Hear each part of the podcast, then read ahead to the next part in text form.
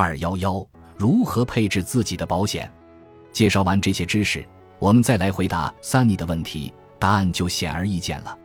首先，身强体壮需要买保险吗？很明显，生老病死并不因为年轻体壮就会绕道而走。现在年轻人患病，甚至直接癌症晚期的情况越来越普遍。保险基于精算而来，年轻人患病总体概率低，因此购买保险的成本也更低，并不会因为生病概率低而吃亏。更重要的是，各家保险公司还会有个续保承诺，因此在身强力壮的时候开始买保险。不仅保险成本低，更重要的是，一旦后续发生身体变故，还能持续得到保障。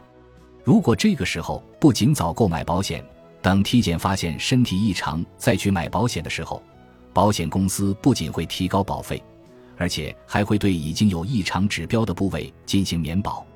因此，人身保险宜早不宜迟。其次，家里有医疗承受能力，还需要保险吗？我能理解。以 Sunny 现在的家庭条件，即使发生比较大的医疗开支，也完全可以承受，不会造成财务负担。那么，这种情况还需要买保险吗？诚然，保险的主要作用是承担个体无法承担的灾害损失。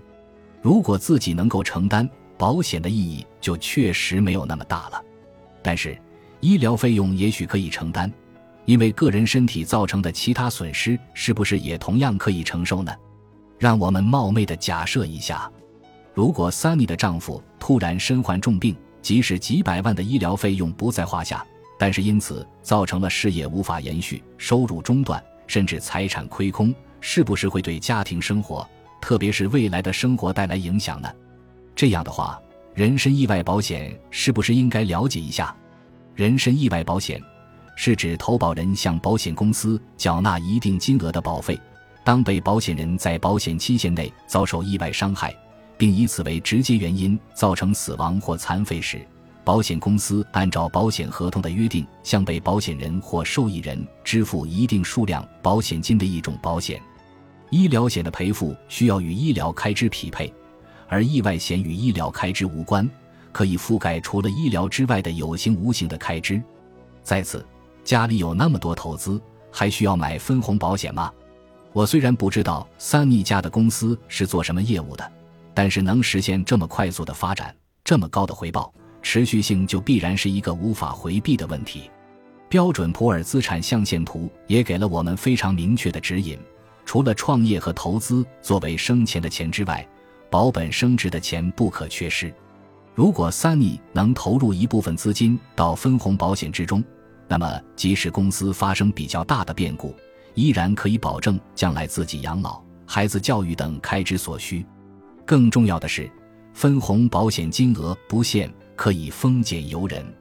特别是对于中产阶级以上的人士来说，购买大额的分红保险，通过将受益人设置为子女等资产配置，可以将保险金置于自身公司、个人的债务纠纷之外，不因个人创业失败。破产清算与否影响家人和子女的未来生活，而且还可以规避将来遗产税的影响，实现家族财富的合法传承。最后，我们来看一下 Sunny 应该怎么配置保险：一是先为老公购买比较大额的意外保险，以保证家庭的主心骨发生意外时全家生活不受大的冲击；二是为全家购买高水平的医疗保险。